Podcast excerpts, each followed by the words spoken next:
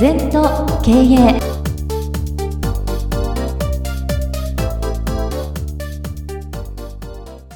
全と経営では皆様からのご感想やご質問お待ちしております。LINE でお友達になっていただきメッセージを寄せください。方法は LINE のお友達検索でアットマーク全と経営アットマーク ZENTOKEIEI と入力してください。お寄せいただいたご感想、ご質問は番組の中で取り上げてまいりますので、どしどしメッセージしてください。お待ちしております。皆様こんにちは。全都経営のお時間がやってまいりました。先生、今週もよろしくお願いいたします。はい、よろしくお願いいたします。では早速今週のキーワードに行ってしまいたいと思うんですけれども、今週は準備のための準備を徹底する準備の貯金をするというお言葉です。そうですね。あの今経営指導とかいろいろして主にね、はい、あのこの言葉は大事にしてます。で仕事ができる人はねやっぱり準備のための準備ができてる人なのね、はい、で仕事ができない人はいつも準備不足。ね、だからぶっつけ本番、まあ昔で学生時代と一夜漬け、はい、試験の前だけやったってダメですよ、で面白いんだけどさこれもよく深いのね、はい、例えば私の例で言うと講演なんかどっかで講演すると、はい、じゃああの来月売ったらまあ私は準備するわけですね、一生懸命。ではっきり言うと準備しなくても1時間2時間私話せるんですよ。本当のこと言うと、はい、何千回ってやってるから、うん、だけど準備する、はい、その準備が次の準備につながってんだよ、うん、だから次の講演にもつながる。次の指導にもつながる。無駄ないのね、はい、もっと営業時代から私それを感じたんだけど10回で売れるとこみんな8回で売ってる。私は12回行って売るんだよ。と先生2回ちょっともったいないじゃないですか 違うんだよ。それがマーケットに貯金してんだよ。結局人間はどれだけ準備したかで現実今日があんだよ。だから氷山の下の部分がみんなあるって上の部分だけ見て判断しちゃいかんだな。やっぱりうん人よりか努力して人よりか準備して例えば私で言うと、はい、なんで座禅が語れるかって、うん、誰よりか座ったからだよ。はい、しかんただ座禅してるから座禅が分かったんだよ。うん、みんなが寝てる時に座ったんだよ。一晩中座ったこともあんだよ。お寺で修行したこともあんだよ、うん。はい、準備のための準備だろ、でそういうことがね本当に大事。先生その当時はそれが準備のための準備になるっていうふうな感覚って終わりでした？あんまりないね。一生懸命ただ修行の感覚でやってた。ただ営業時代はねあのなんとかあの効率を狙わなかった僕は。効果を狙った。みんな効率的効率的って言葉だったの、ええ、ちょっと違うんじゃないか。効果的な動き方しようと思って私は考えたからね。その辺は随分日本一売ったり成績を出したよ。効率狙ったら出ないと思うのね、うん、もっと効果を狙った。だから汗かいたのが必ず戻ってくるそうです、ね、それから今の私のクライアント30年40年ご指導させてもらってる、ね。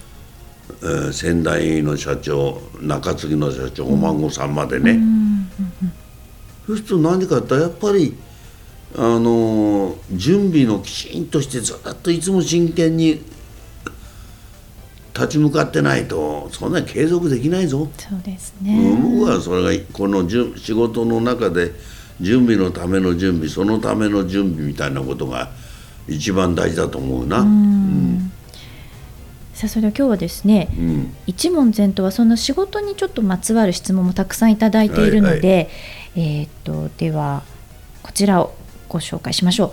仕事で提案しても結局無駄足になったことがとても悔しいです。結果を出すにはどうしたらいいですかというご質問です。だからそれを無駄足だと思っちゃダメなんだよ。そういうことですね今日の話もっと言うとあるべき姿がさ、はい、その人が明確じゃないな。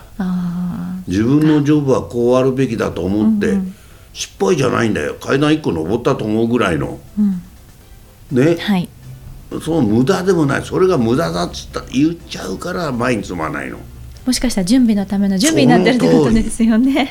私は無駄はないと思ってます。で私も若い時100いくつぐらいいろんな研修を受けました、はい、一つも無駄ないですよ。無駄にしてるのは自分ですから。そうです、ね、いいことだ一つでもいいじゃん、はい、本も何千冊読んだ無駄ないですよ。無駄にしてるのは自分なんだよ。全部自分のための一行でもいいんだよいただいたら、ね、それで十分、はい。うん、無駄はないですよ。そうですね。無駄になってどうしたらいいかと自分が無駄な動き方してるだけですよ。そうですね。じゃあ、うん、結果を出すにはどうしたらいいですかというご質問だったんですけど、うん、これもうちょっと言うと、結果を出すには、プロセスイコール結果、うん、もうちょっと分かりやすく言ってあげるするともっと準備しなさい。もっとプレゼンやんなさい。もっと日頃から戦いなさいだけ、それだけだよ。決して無駄足ではない。無駄足なんか一つもない、ね、あの若い子を指導して準備のための準備をした。彼は必ず日曜日の午後1週間の準備します。全然成績いいですよ。それも28からもう5年もぐらいやってる、はい、で全然やんない人と比べて全く違う。そうですね。もう生産性が全然違うしうっかりミスがないしだからそこがご利益あんだよ。うんまあ準備するといろんなことがそこに気が付いてインクルーズされてくるから、はい、仕事の。ボケっとぶつけ本番やってるやつは何年やってもダメだな。そうですよね、はい。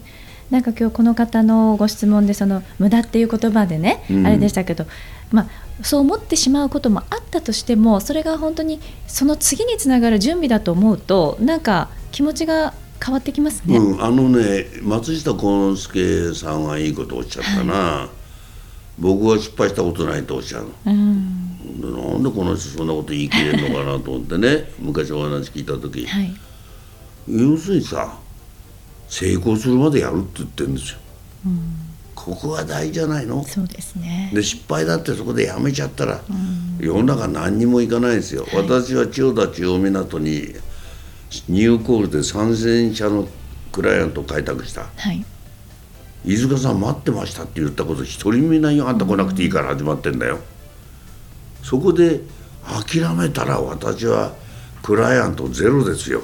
そうですね、うん、諦めないでやったのが全部成功に結びつくわけだよ過去の失敗が、でやるしかないんだよ。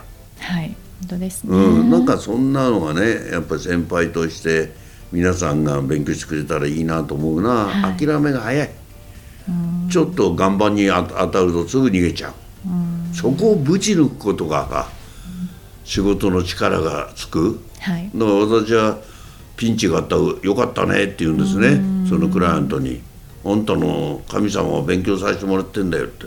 これをしっかり乗り切りなさいと。そこで逃げたら経営者できない。リーダーできない。うん。そうですねさあ今週は準備のための準備を徹底する準備の貯金をするという話を伺ってまいりました二度とない人生だから今日も輝いていきましょう